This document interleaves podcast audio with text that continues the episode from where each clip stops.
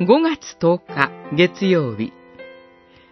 どうして人が清くあり得よう？呼ぶ記15章。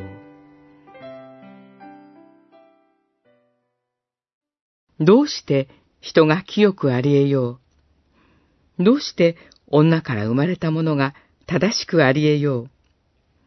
神は聖なる人々をも信頼なさらず、天すら神の目には清くない。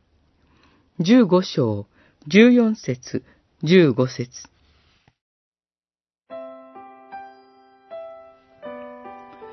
呼ぶ記、十五章から二十一章では、呼ぶと三人の友人の議論の二回目が行われます。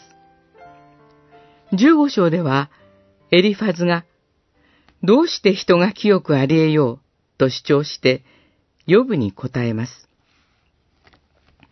それは、ヨブが神の見前に自分の正しさを言い立てているように思えたからでしょう。人間は誰しも罪人であるというエリファズの主張は聖書全体が語る真理です。ヨブ自身、自分が神の見前に罪深く、汚れたものであることを認めています。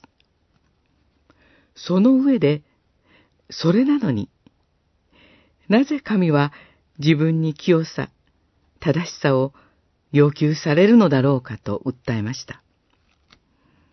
この時のエリファズは、自分も同じ罪人であることを顧みず、予部に罪を認めさせるために、人間は誰も罪人であると語っているように思われます。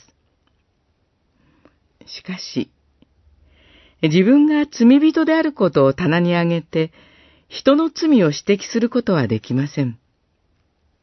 そして、主イエスは、そのような罪人の私に代わって、十字架におかかりくださり、私の罪を許してくださったのです。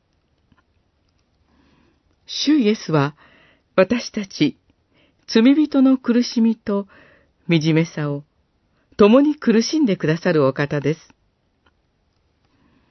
主イエスの救いのリアリティを私たちはすでに体験しています。